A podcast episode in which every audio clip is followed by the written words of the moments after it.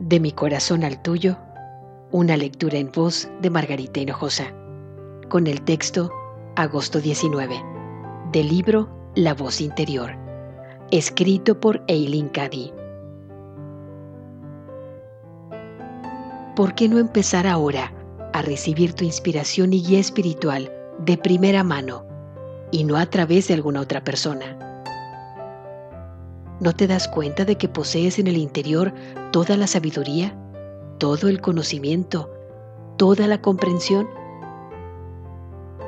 No es necesario que busques en el exterior, pero eso supone que tienes que emplear tiempo en estar quieta para entrar en lo más profundo de ti hasta encontrarlos. No hay nada más maravilloso o de más valor que entrar en contacto directo conmigo la fuente de toda creación. Eso significa que has de tomarte tiempo y si fuera necesario, esforzarte por encontrarlo.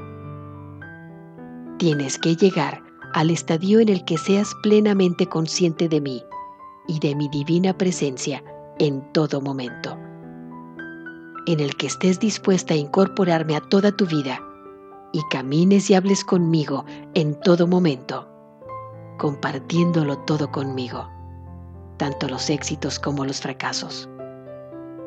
Cuando fluya el amor y seas una conmigo, querrás por encima de todo compartirlo todo conmigo.